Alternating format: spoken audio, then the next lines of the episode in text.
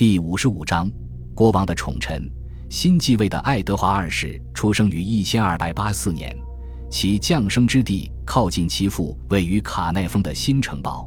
城堡在前一年刚刚动工，他母亲埃莱诺就是在城堡旁边的临时住所里分娩的。国王有意把他带到这里，为的是拥有威尔士的主权。新国王号称卡纳峰的爱德华，因三百零一年。他被册封为威尔士亲王，王位的第一继承人就这样选定了。然而，他并不在乎自己的功过。一千三百零五年，他致信表哥埃弗勒伯爵路易，承诺要送给对方几头奇形怪状的威尔士羚，只有等野兔睡着了，他们才能将其带到。还有几只勉强能够跟得上缓步前行的坐马的赛犬。另外，亲爱的表哥。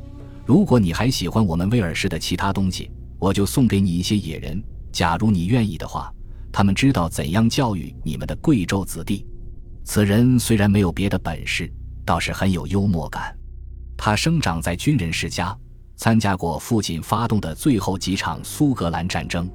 罗伯特·布鲁斯在卢顿打败英军之后，他曾发誓说，如果未能报仇雪恨，他就绝不会在同一个地方待两个晚上。他不像乃父那般英勇好斗和盛气凌人，他始终不愿意参加比武大会。当时的国王传记作者拉诺尔夫·西戈登评论说：“他不喜欢与领主为伴，反倒喜欢与婊子和戏子为伍。他在赶车的、掘地的、挖沟的以及水手、船夫和匠人面前最怡然自得。”后一句话不大好解释，除非我们认为他的大意是。这位年轻的王仔对王图霸业不是特别感兴趣，在以后的岁月中，爱德华二世将一直遭到这种指责。他的行为表现不似人君。因三百零七年的加冕礼并未按计划举行，让大领主深感耻辱的是，手捧王冠之人竟是一位名叫皮尔斯·加维斯顿的佞臣。参加典礼的人数众多，乃至挤塌了一面灰土墙。连带着弄倒了高高的祭坛和国王举行仪式的台子，一位骑士被砸死了。仪式刚开始举行就草草收场，这种迹象表明这位新王完全不靠谱。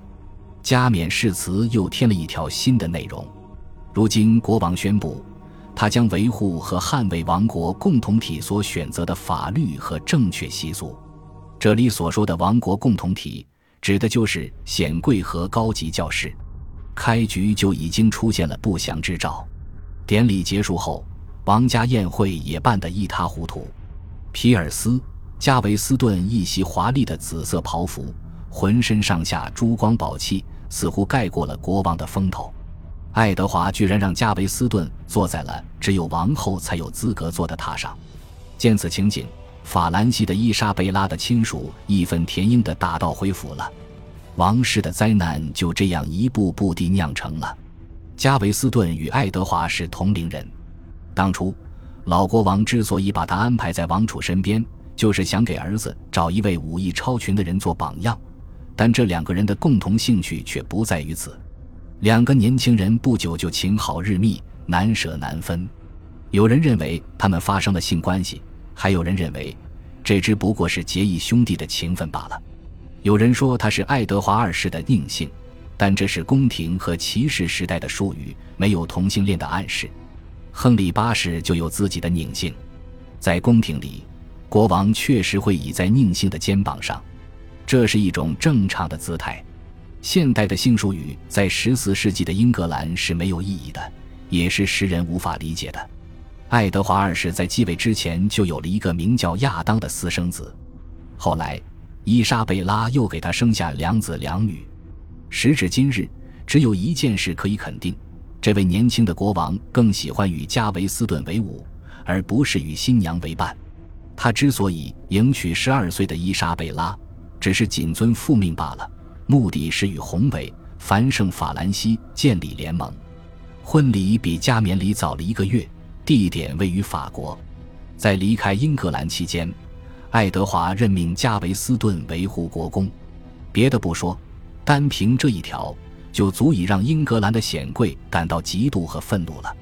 爱德华刚一继位，就册封加维斯顿为康沃尔伯爵。按照常理，这个爵位应当赏给王室成员。此举严重违背了宫廷礼仪。此外，它不仅仅涉及礼仪问题，它也涉及土地、金钱和封号等问题。如果国王在处理这类问题上胡作非为，谁还会有安全感？据说，加维斯顿本人就在宫廷中滥施赏赐，他不同贵族商量，就赏赐他人财物，许诺好处。在十四世纪的王宫中，他已经处在了一人之下、万人之上的位置，国王的判断力马上遭到了质疑。加维斯顿说话尖刻的歪才和过分自大的做派更是火上浇油。据记载，他为人骄横跋扈、傲气冲天，令贵族们忍无可忍。他喜欢给显贵起外号，他管沃里克伯爵叫黑狗，管林肯伯爵叫大肚子。王恩浩当让他忘乎所以。议会于一千三百零八年春天开幕。林肯伯爵在会上援引加冕誓词中的新规定，要求国王解除加维斯顿的朝中职务，但是爱德华没有应允。两个月后，显贵们带领武装骑士发动兵谏，国王只好同意将自己的宠臣流放到爱尔兰。他在写给教宗的信中承认，国内出现了乱局和意见，而他尚未完全恢复团结。也正是在这个时期，他的堂兄。亨利三世的孙子兰开斯特的托马斯也心生不满。当时他或许是国内最富裕、人脉最广的显贵，这就给皮尔斯·加维斯顿带来了致命的后果。流放爱尔兰一年之后，这位宠臣又回来了。国王召回他是为了征讨罗伯特·布鲁斯。苏格兰人不打阵地战，国王只好疲于应付各种突袭和小规模冲突。这就导致北方国土门户大开，易受攻击。他已无力维持和平的局面了，他也没能信守承诺。其统治的未来是什么样子，现在已经是一目了然。显贵们认为他软弱无能，他每天睡懒觉，他撒谎成性。对于现代君主来说，这些行为根本不成问题，但是在十四世纪的英格兰，他们都是不可原谅的。因为国王是国家力量和活力的体现，苏格兰战士的失利就是国王无能透顶的具象化。有人进而论述说，正是他的治国无能导致整个家族衰败，结果他只能用不公正的手段榨取钱财。还有许多人具体指出了他违背大宪章的地方，例如掠夺土地和滥发诏书。因三百一十一年召开的议会颁布了二十四条法规。规定了国王的治国方略，法规宣称，由于压迫、捕获和破坏等行径，国家即将发生公开叛乱。捕获指的是宫廷的没收行为。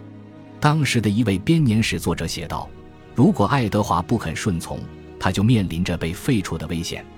如果此说为实，那么反对国王的力量实在太强大了，足以媲美于一百年前反对约翰王的势力。”这些造反的贵族自称是王国共同体，但他们并不是某种抽象或客观的力量，他们也不是宪法所规定的政党。在当时的世界，个别大人物的力量足以构成行动的原因和源泉，个体之间的对抗和联谊构成了这一时期的政治。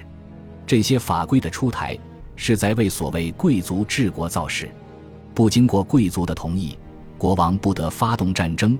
也不能离开英格兰，国王的法官和国库必须受到贵族的监督，议会自然也在他们的控制之下。他将每年召开一次。还有一项规定要求加维斯顿必须走人，他必须在十一月一日万圣节之前被驱逐出国。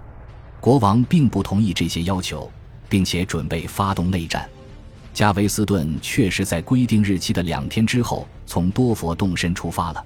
但一个月后，他又卷土重来。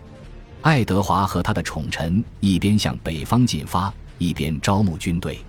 就在这个关键时刻，国王的堂兄兰开斯特的托马斯成了国王最有力的挑战者。兰开斯特致信王后，承诺永久性的为宫廷除掉皮尔斯·加维斯顿。他果然开始着手做准备了。贵族的军队包围了斯卡伯勒，一举俘获了加维斯顿。一个月后，他在兰开斯特面前被斩首示众。当时有两句谚语流传至今，他们都和这件事情有关。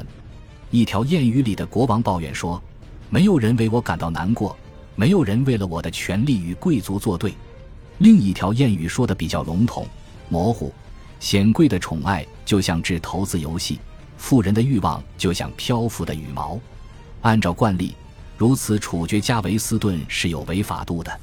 个中原因在于。他作为康沃尔伯爵，本应接受贵族法庭的审判，但处决他也使得内战的威胁一下子被解除了。这种毫无法律依据的行为似乎让所有人感到吃惊。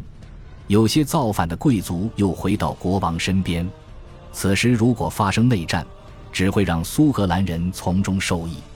一想到恶斗升级，一想到敌人在边境虎视眈眈，领主们的思想开始统一了。分歧也开始减少了，议会内外的谈判进行了将近两年时间。一三一三年十月，造反领主在威斯敏斯特大厅公开道歉，而国王重新掌权，几乎没有受到一千三百一十一年法规的影响。他获得了一时的胜利，也获得了局部性的胜利。喜上加喜的是，他还有了一个儿子，王朝有了后继之人。他也抑制住了对宁姓被害的仇恨。感谢您的收听，喜欢别忘了订阅加关注，主页有更多精彩内容。